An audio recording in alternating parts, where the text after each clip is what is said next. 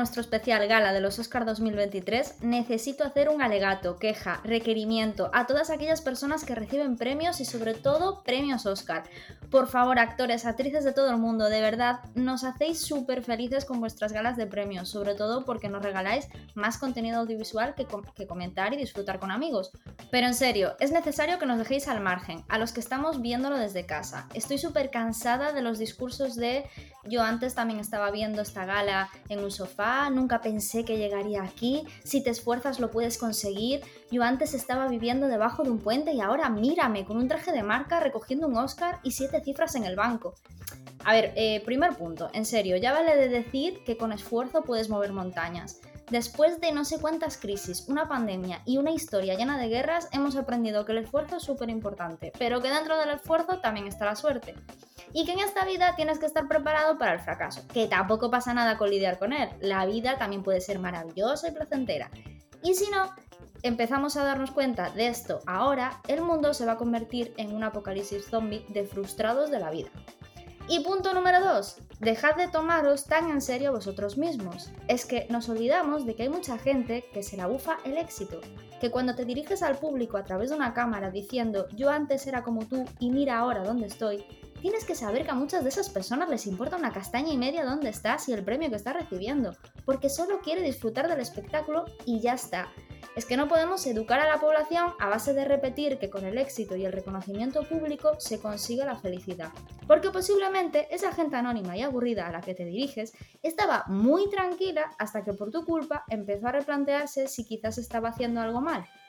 Relacionado con esto, el otro día Carolina Juste en la script dijo algo muy interesante que ella llevaba muchos años viviendo fuera de su casa para ganarse la vida como actriz y que eso siempre se valora y se respeta a nivel social, pero que ella creía que también había que reivindicar la figura de aquellas personas que son felices quedándose donde están, que les gusta vivir donde crecieron, con su vida normal, su trabajo normal y su rutina de siempre. Acordémonos, por favor, de la película Chavalas, donde se representaba esto precisamente. Así que cada uno sea feliz como buenamente pueda y si le es posible como buenamente elija. Y ahora me dirijo yo a vosotros, actores, actrices famosos, desde mi salón de 10 metros cuadrados, para deciros que nos dejéis a los de casa vivir la gala como lo que es, un espectáculo muy bonito del que disfrutar con vosotros y con nuestra gente. ¡Comenzamos! Bueno, bueno, bueno, para el día de hoy voy a dar la bienvenida a dos compañeros que, han participado varias veces aquí. De nuevo, la rata de dos patas no está presente, que quede claro. Así que, bueno, eh, voy a presentaros que va a comentar con nosotros eh, la gala de los Oscar y sobre todo, bueno, este temita que, este melón que ha abierto a través del editorial, Alex Jiménez y Pablo Santos. Hola, ¿qué tal? Encantado aquí de, de estar de vuelta. ¿Qué tal?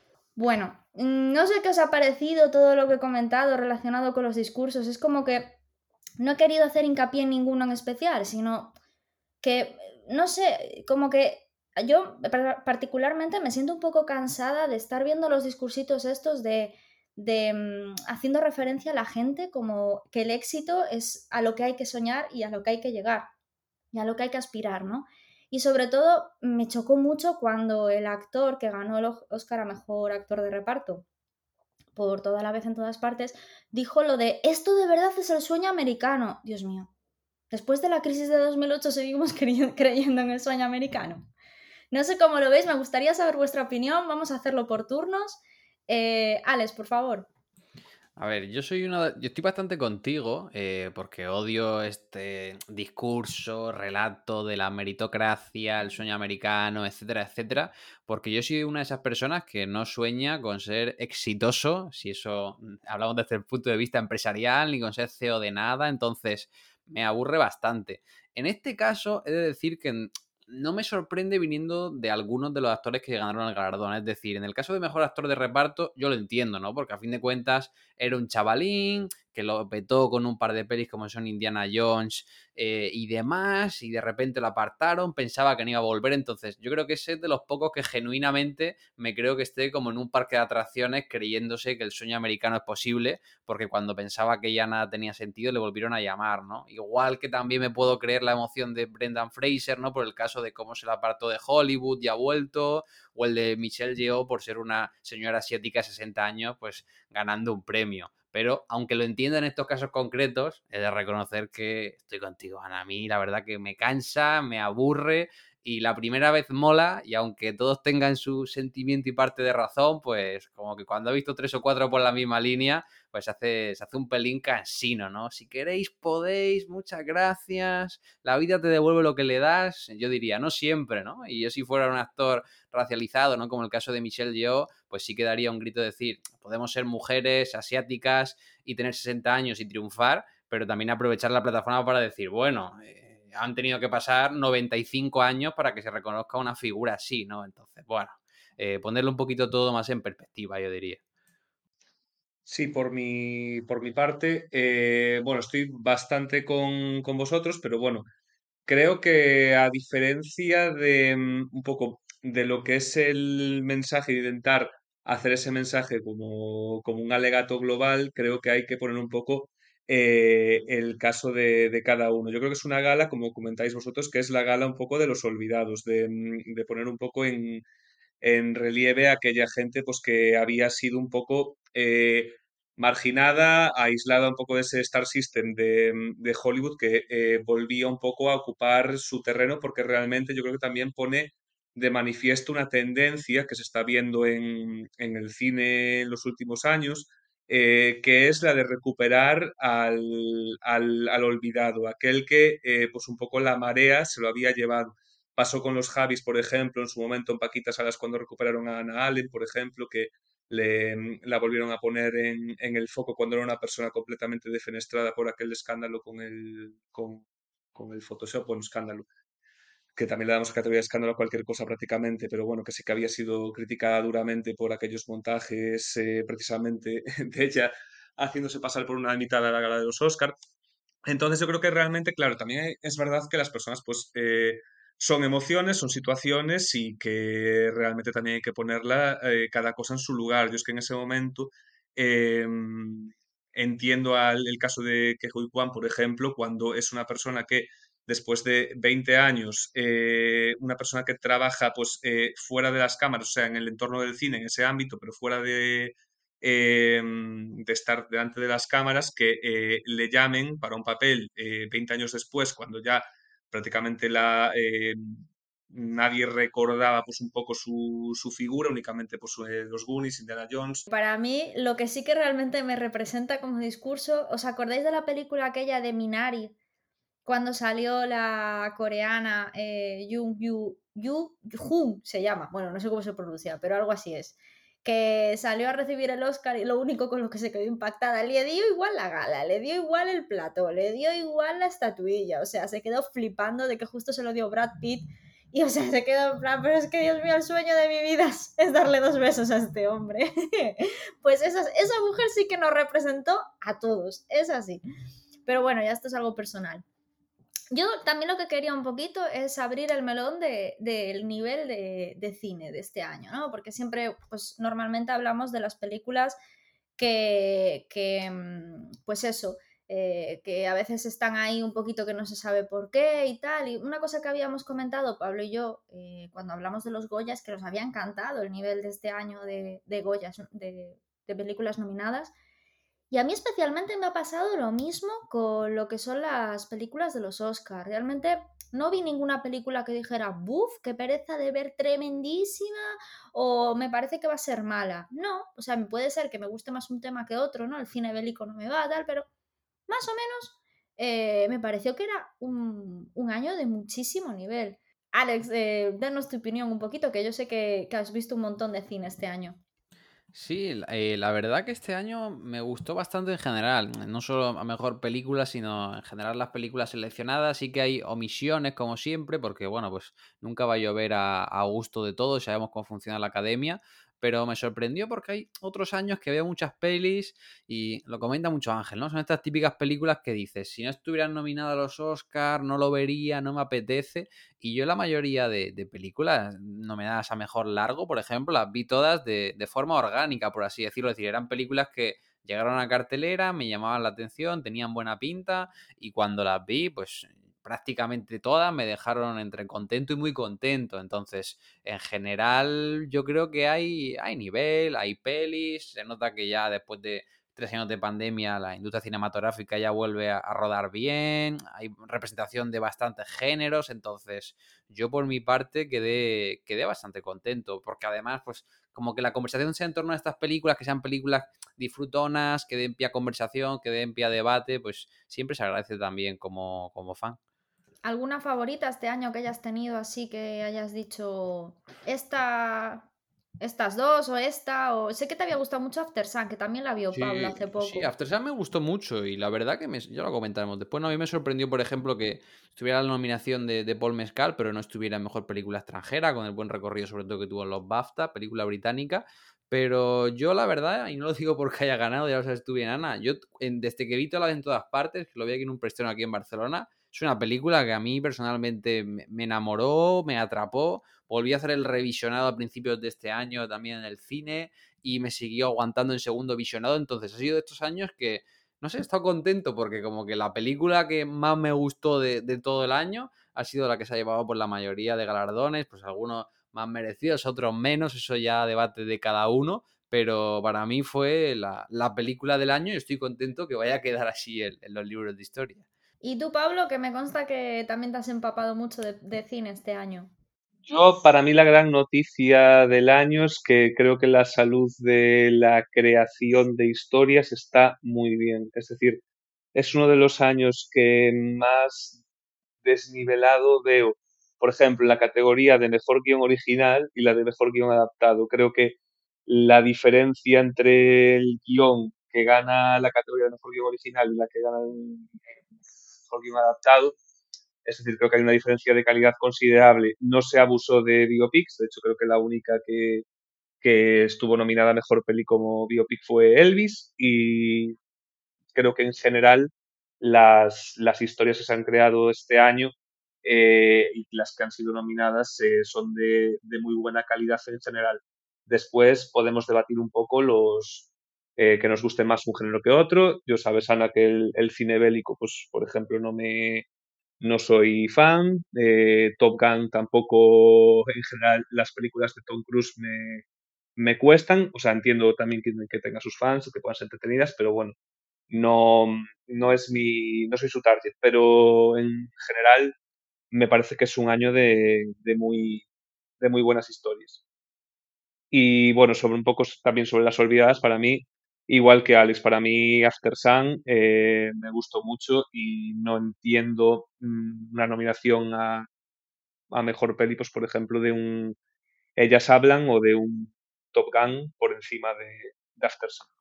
¿Y tus favoritas así? ¿Cuáles han sido tus dos favoritas o tu favorita de este año? Pues a ver, a mí eh, personalmente eh, El Triángulo de la Tristeza me gustó mucho. Eh, es una peli que la verdad me, me dejó mm, muy buen sabor de boca y creo que la verdad, a ver, no sabía que no iba a ganar, realmente iba a ser el año de, de toda la vez en todas partes. la temporada de premios pues fue la película que arrasó y creo que no había muchas dudas, pero creo que no, o sea, no me hubiese disgustado un premio para, para mm, El Triángulo de la Tristeza. Eh, ya no digo el mejor peli, pero, pero tal vez eh, mejor dirección podría, podría haber sido o en, o en otra categoría, incluso un mejor guion original. Pero después, si nos vamos a mm, un poco a las que estaban entre las, entre las grandes favoritas, eh, también a mí fue una película que personalmente me gustó, sé que a ti no, Ana, pero eh, creo que en general me parece una película mm, con ese tono tan, tan oscuro y tan... y que en mi caso me, hablas movió de tanto. ¿no? Que se, que se te ha cortado, hablabas de Iniseri, ¿no? De las almas perdidas de Iniseri. Sí. Vale.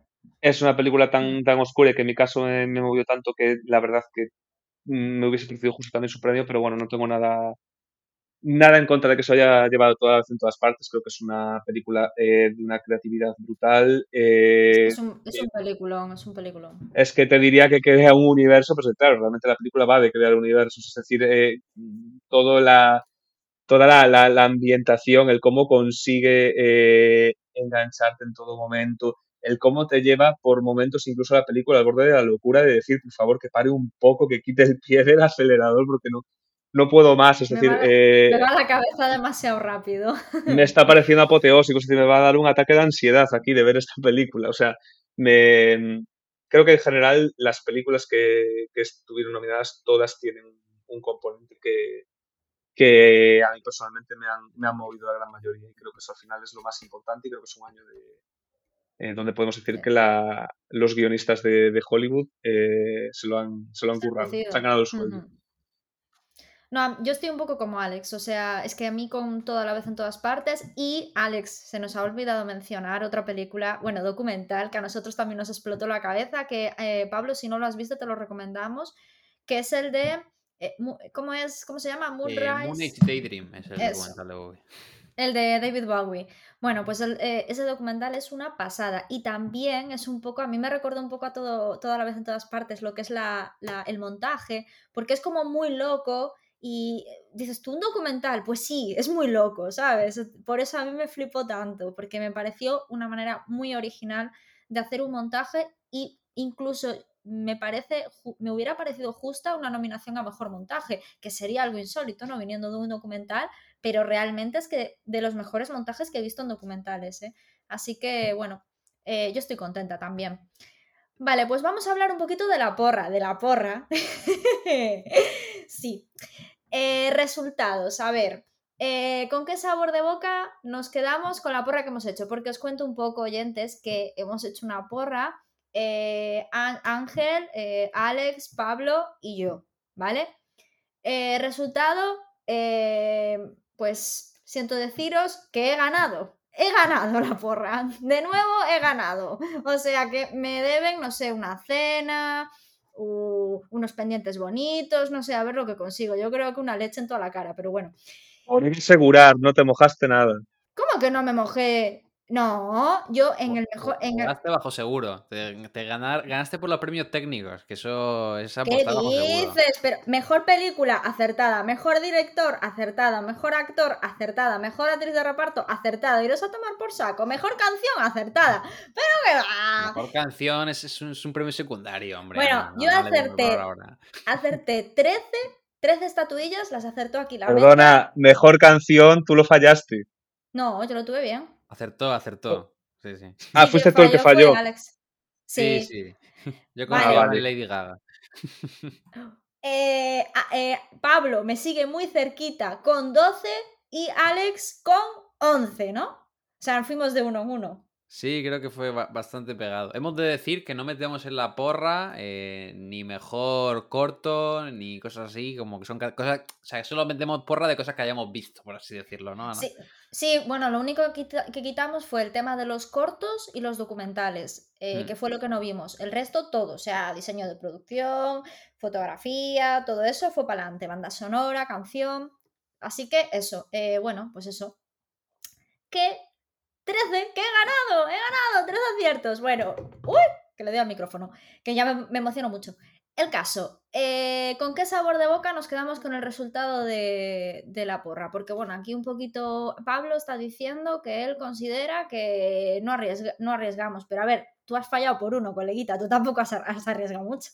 Perdona, yo me la jugué poniendo eh, a Austin Butler como mejor actor. Pero, si estaba. pero si todo el mundo decía que iba a ser ese. Eso no jugársela. Eso se va. A propósito, hombre. pero estaba cantado que iba a ser para Brendan Fraser. Yo, yo, esperaba un giro de última hora de decir, en plan, se lo van a dar a, Austin. Y donde sí que es verdad que fui a, acertar, porque ahí no fui fiel a, mis principios y a mi convicción, fue apostando por Michelle Yeoh eh, en la porra, porque para mí la mejor actuación del año es Kate Blanchett. Eh, no, sin lugar a dudas. Ah, yo puse Kate Blanchett, me guié por mi corazoncito, ¿sabes? Y luego, en otra que me guié por mi corazoncito fue Mejor Director, porque yo pensaba que podía salir Spielberg. No, hombre, no. Si no se lo dieron con West Side Story, era... yo tenía bastante claro que Spielberg se iba de vacío. Yo creo, yo Pues- pensaba que le iban a regalar mejor banda sonora porque John Williams ya cumplió 90 años y querían dar un último Oscar, pero no, no. Yo creo que mejor dirección y mejor película este año estaba bastante clarinete. Pues yo en, dire- yo en dirección mm, dije que le den por saco. Aparte le puse en Spielberg varias veces. Anso puso Spielberg también. Ángel, pero es que de repente dije yo que no, que me voy a guiar por mi corazoncito, que la mejor dirección ha sido toda la vez en todas partes, a tomar por saco. Nada, me, me refiero, em, que yo creo que sí que era un poco el año homenaje a Spielberg, porque era al final es su película más personal, más íntima, es como, joder, Spielberg ya tiene una edad, eh, es tiene setenta y tantos años. Entonces yo creo que también eh, es, ese Oscar, digamos, a mejor dirección, un poco por lo sentimental, por lo que ha representado Spielberg en la historia del cine, eh, no me desentonaba tampoco si se, lo, si se lo hubiesen dado, porque aparte creo que Los Fabelman igualmente es una, una película muy, muy bien contada. Yo siempre digo lo mismo en las películas de Spielberg, es que a mí me parecen el cine, eh, o sea, es una película con todas las letras, siempre que veo una película de Spielberg, es como qué bien hecho está todo, qué mm, cuidado, qué cariño eh, tiene cada, cada escena. Y creo que, en este caso el Oscar de Spielberg no, no lo hubiese aceptado perfectamente y, no me sorprendería. Pero bueno, que el de, el de los Daniels, la verdad que es, es totalmente merecido también. ¿Y a ti no te pasa, pa- em, Alex? Eh, que porque creo que esta peli tú no la viste, Pablo, la de Babylon.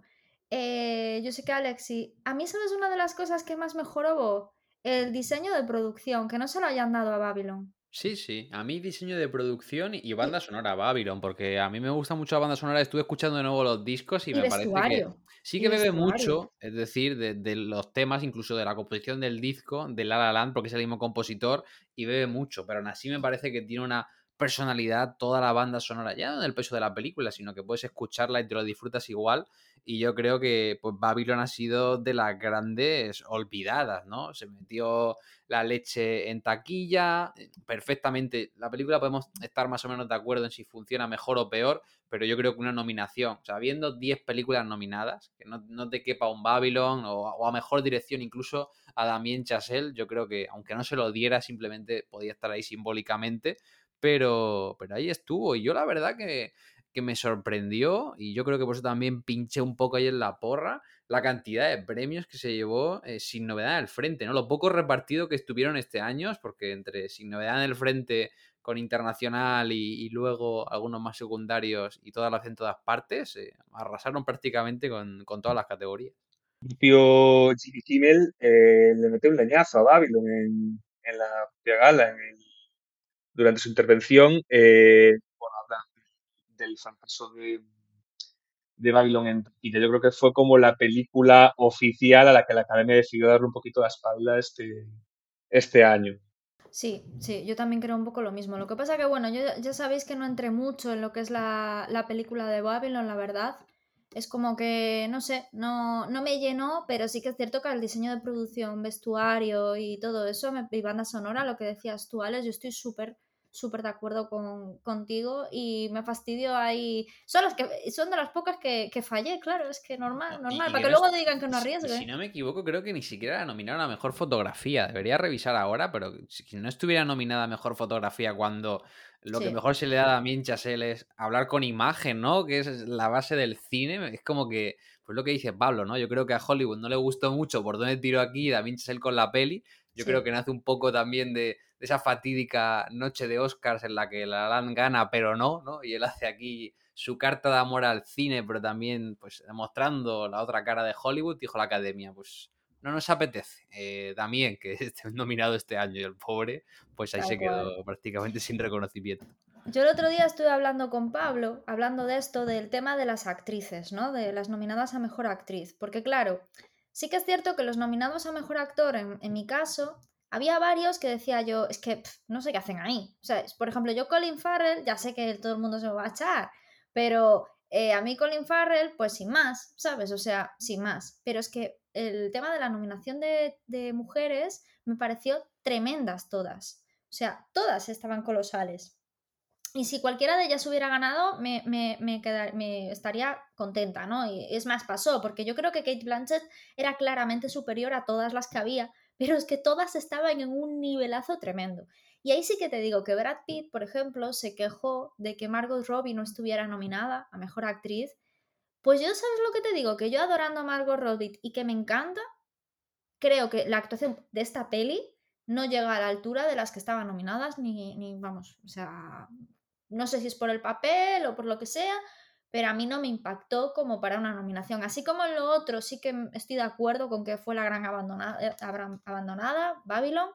En lo de actriz, yo creo que es que el nivel este año era brutal. ¿Pero te parece que Michelle Williams está mejor que Margot Robbie? Yo, por ejemplo, pudiendo cambiar, yo creo que. O sea, me gusta mucho cómo hace Michelle Williams, pero yo creo que Margot Robbie tiene ahí también un, un papelazo. Pero para mí también otro que podía que podría haberse llevado la, nominación, por ejemplo, a mejor actor de reparto, que tampoco me parecía que fuera el mejor elenco, es Diego Calva, ¿no? Que hace el personaje de Manny en Babylon, como este chico mexicano. A mí me parece que le aguanta muy bien de tú a tú el peso de la película, a dos titanes como Brad Pitt y como Margot Robbie, y que no estuviera ni nominado, pues también me, me supo un poco mal, ¿no? Y sobre todo siendo una persona no tan conocida, veniendo del cine mexicano, pues también, también hubiera estado bien. Sí, a ver, es que mm, lo que me pasa a mí con Margot Robbie es que. Robbie, con T, no, Margot Robbie. Es que eh, la, la, mm, Como que me está cansando un poco, o sea, que siempre hace de loca, ¿no? O sea, que tiene muchos papeles como que hace de loca. Y entonces yo creo que a mí no me ha sorprendido tanto porque mm, ya la había visto así en algún. En, no sé, a mí me recordó a otros papeles. Entonces no me destaco demasiado. Eh, yo sé que Pablo eh, opina que Kate Blanchett, bueno, o sea, el otro día estuvo hablando conmigo de que le impresionó muchísimo en Tar.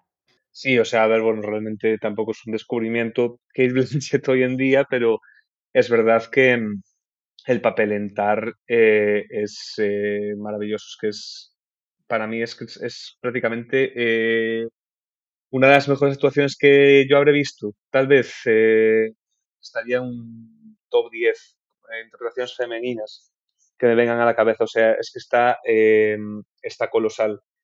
Y después, sobre lo que comentabas tú, Ana, de las nominaciones a, Mejor Actor, es verdad, mm, también un poco lo que dices, está bastante desnivelado eh, este año, porque, bueno, realmente el papel de Colin Farrell en, en Inisherin, a mí la verdad que me, me, gusta bastante, o sea, el, el, el tándem que hace con, con Brendan Gleeson, que yo creo que si no fuese este caso de que Kwan, que realmente pues es eh, su vuelta al cine y demás, y como que tiene también ese toque simbólico el Oscar, yo se lo hubiese llevado eh, Brendan Gleeson, porque la pareja que hacen los dos eh, me, encantó, la verdad, en la, película. Y, para el caso de, de Mejor Actriz, la verdad que eh, Michelle Yeoh, o sea, no tengo no tengo nada que reprochar en este caso la academia en que se lo hubiesen dado.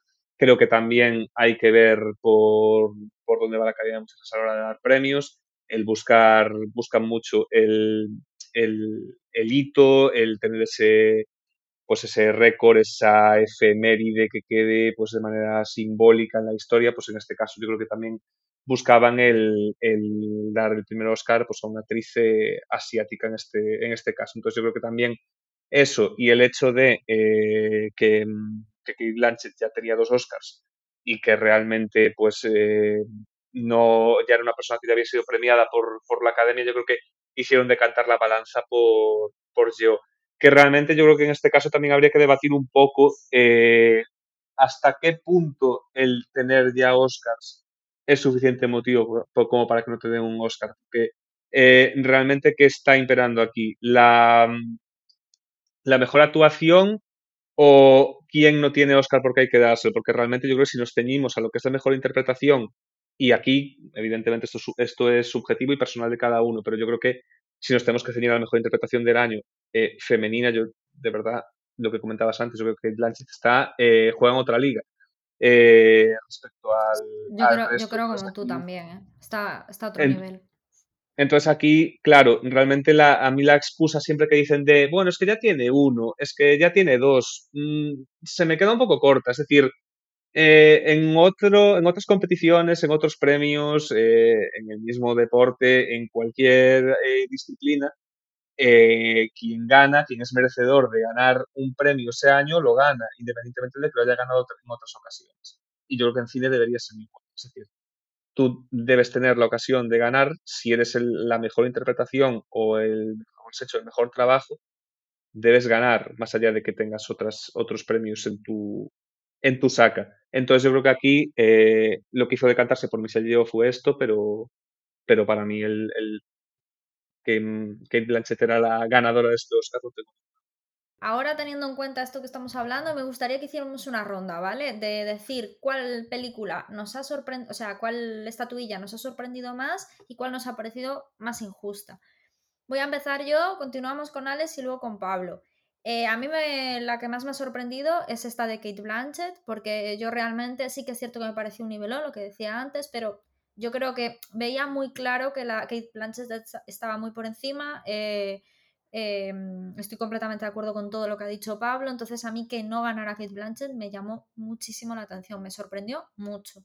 Y luego el que me pareció más injusto, eh, vais a flipar quizás, pero a mí es el mejor vestuario. O sea, yo estaba dudando entre Babylon, entre Elvis o entre todo a la vez en todas partes, pero es que para mí el de Babylon me parecía brillante porque al final era fantasía, es decir, no, no seguía algo, ¿no? Es que Babylon es como una historia, un poco como pasa con todo a la vez en todas partes, que es una historia muy loca.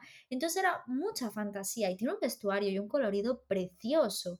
Entonces, podía pensar que podía ser Babylon, Elvis incluso, o toda la vez en todas partes, pero jamás eh, me hubiera esperado que se lo llevara eh, Black Panther, la verdad. O sea, mm, me llamó la atención mucho, porque al final es la típica estética de mm, de las películas de Marvel que siguen más o menos, que tiene muchísimo valor, claro que sí, pero me pareció muy loco el tema de Babylon y toda la vez en todas partes. Sí que ahí me pareció un poco injusto, no sé por qué me, quedé con esa cosa. Alex, eh, dinos tus películas. A ver, yo sorpresa, podría decir que también estoy en el barco del tema de Kate Blanchett, pero ya lo habéis comentado mucho. Entonces diré que me sorprendió mejor guion original. Sí que es verdad que no he visto eh, ay, ¿quién ganó mejor guion original? Ahora no me sale el nombre. Toda la eh, vez en todas partes. Toda mejor guion original. Y lo puedo entender, ¿no? Porque está súper loca la película, me encanta, pero no sé. Yo pensé que mejor guion original lo ganaría Almas en Pena de Inisherin. Pensaba que iba a ser como. Se iba a llevar algunos de los grandes premios. Y realmente sí que es verdad que el guion de toda la vez en todas partes, pues obviamente es un guion muy loco por todo el tema de multiverso, cómo cambia de género, cómo juega, pero no sé, me pegaba más un almas en pena porque te guste más o menos una película que la potencia que tiene, por un lado la puesta en escena, pero por otro es el guion y la interpretación de la pareja protagonista. No es una película que se sustenta principalmente en el guion, entonces quizá eso me sorprendió.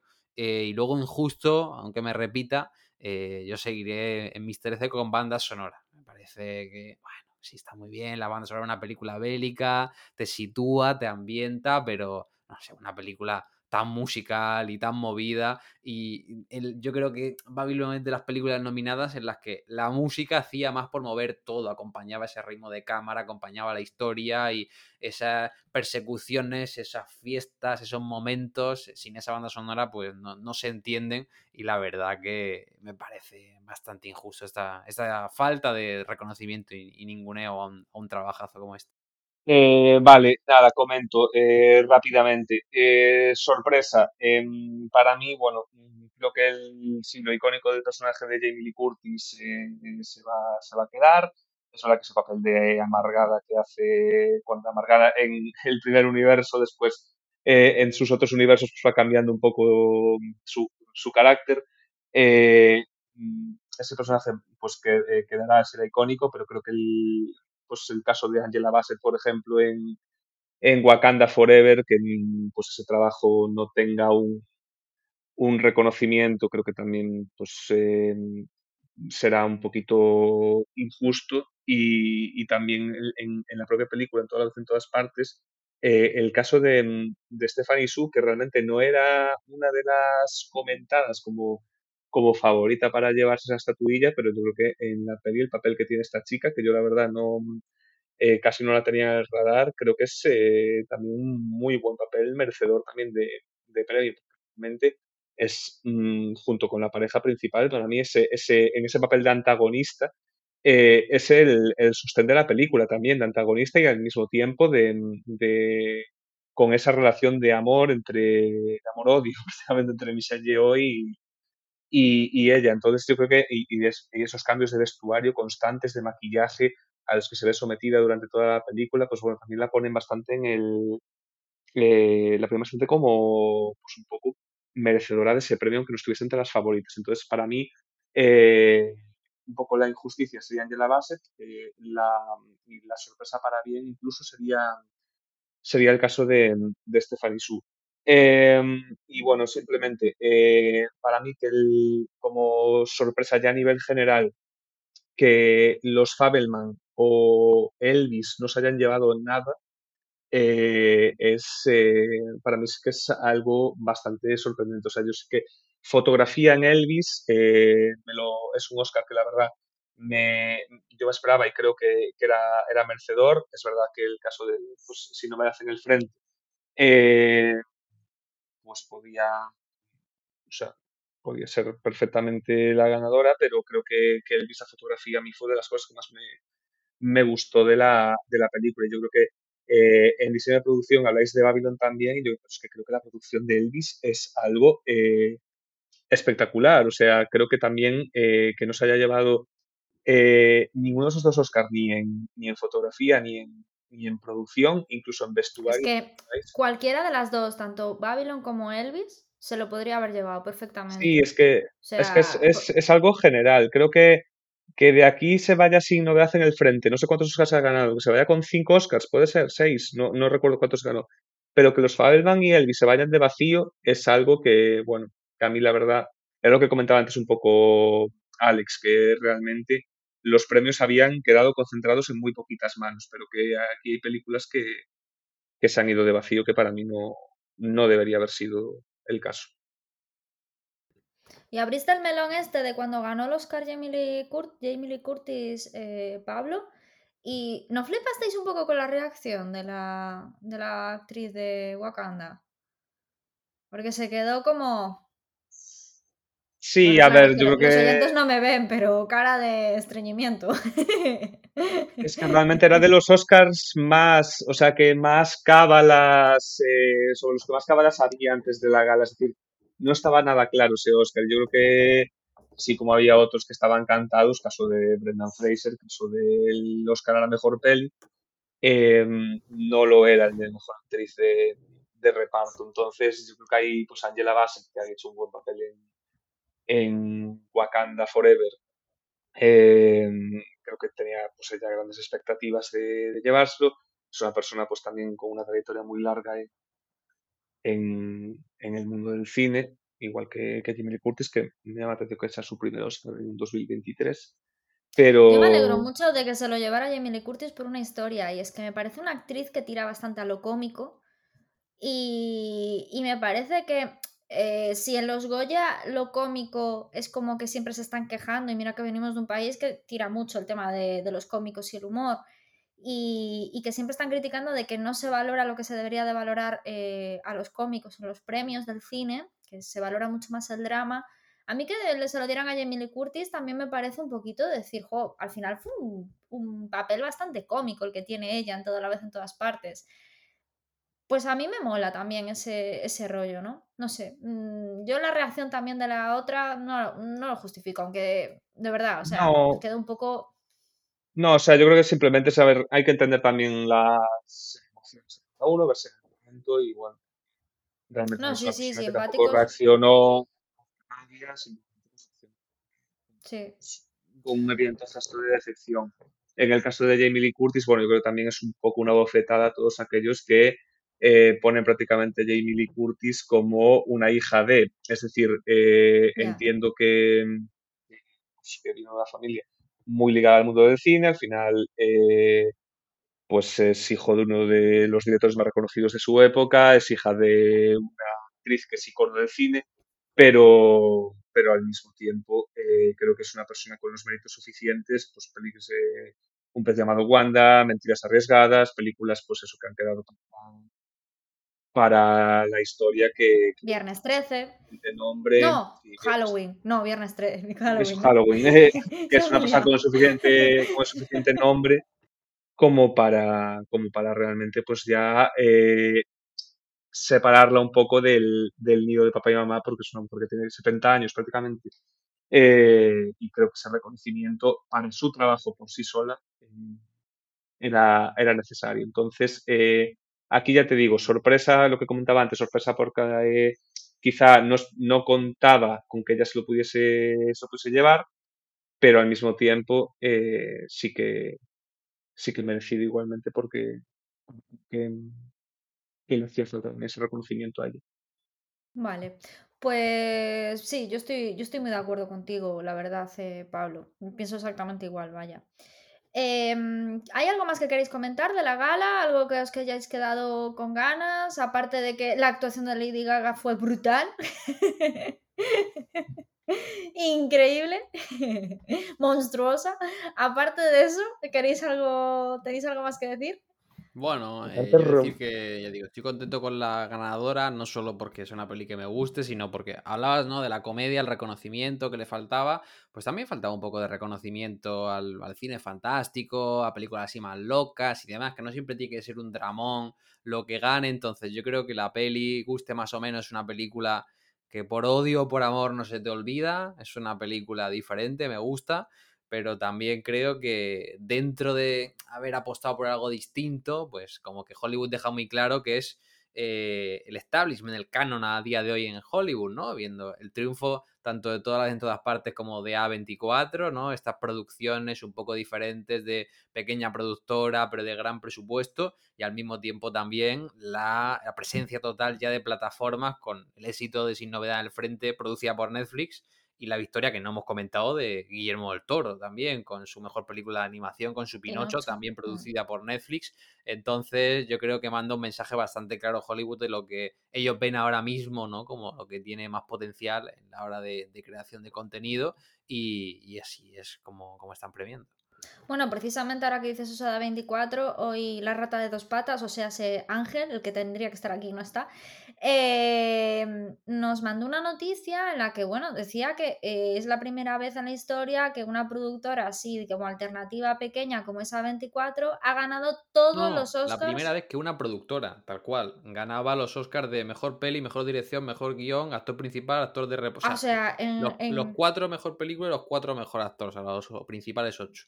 Bueno, pequeña, mm, claro, es que me dice Pablo, pequeña, digo yo, claro, pequeña me refiero a que es cine de. está más guiada al cine independiente. Nunca la había hecho en la Paramount ni Universal ni nada, eh, siempre solía estar repartido entre. Efectivamente. Entonces me, mm, fueron todos, o sea, porque La Ballena, que es con el que ganó eh, Brendan Fraser a mejor actor, también es de A24. Entonces, pues bueno, toda la vez en todas partes lo mismo, pues eh, es la primera vez que, ocurre algo así. Yo me alegro muchísimo por ellos, porque la verdad es que yo ya solamente saber que es una película de A24 es como que ya es un, es que se está convirtiendo en un sello de, calidad. Sí, sí, como cuando te pone ecológico, ¿sabes?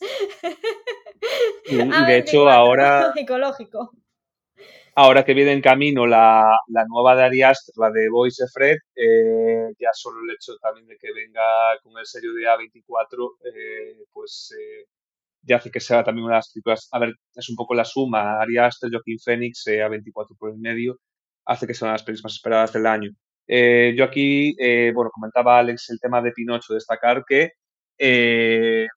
es bastante significativo que Netflix haya ganado la carrera eh, en animación a, Pixar y a DreamWorks, que creo que es eh, algo que eh, es la primera vez que, se da que Netflix gana animación y que la verdad no sé cuántos años habrán llevado entre, entre Disney y, DreamWorks el, turnándose los Oscar a, mejor película de animación. Y aquí pues ver también ese cambio de paradigma en los Oscars también de, de Sin Novedad en el Frente. Al final eh, seguimos viendo, eh, dentro de que fue un año pues relativamente flojo en el contenido exclusivamente creado para, para, plataformas, que, la cuota de premios que se siguen llevando sigue siendo grande y al final volvemos un poco a lo mismo, a ver en qué papel o en qué lugar eh, queda, queda el cine en los próximos años. Dentro de, lo, dentro de la nota positiva, eh, más allá de esto, eh, las notas positivas sobre todo para las salas de cine, que la grandísima mayoría de películas que han estado nominadas este año han, a mejor peli eh, han sido películas hechas por el cine. Eh, pocas de estas películas han sido, han sido creadas para, para plataforma. Y bueno, eso es un poquito un, un respiro, eh, más allá de que haya de hubiese grandes pinchados como, como Babylon y, y bueno, en este caso creo que, que es algo positivo para la industria. Sí, la verdad es que como final de podcast nos ha quedado genial este que menciones todo esto del nuevo paradigma, ¿no? Que han dicho que la gala fue la gala de los frikis porque realmente ha ganado como lo diferente, como lo que antes estaba un poco marginado, ¿no? Y lo que decías tú, que se está viendo ese nuevo eh, cambio de paradigma en la, en la, industria, de pues, lo que la gente joven pues consume, que ya no es tanta televisión y tantas salas, sino más plataforma, ¿no? Y que al final está cambiando mucho, muchas cosas. Pues yo, si no tenéis nada más que decir, doy por finiquitado esto. Así que nada, chicos, muchísimas gracias por haber participado. Eh, os, esperamos Ángel y yo el año que viene. Esperemos a ver si el año que viene también está, está Ángel. Y nada, nada más que contar. Con esto terminamos por hoy. Si has llegado hasta aquí, no olvides que te queremos, pero te querríamos más si le dais like, un follow o estrellitas en Spotify o en la aplicación de podcast que más te guste. Eso nos ayudaría muchísimo a seguir. Así que como que nos escribáis en arroba rayos podcast, nuestra cuenta de Twitter, y veáis también nuestros vídeos en arroba rayosmovies, nuestro perfil de TikTok. Nosotros nos veremos la próxima semana aquí en Rayos y Retruécanos, el podcast.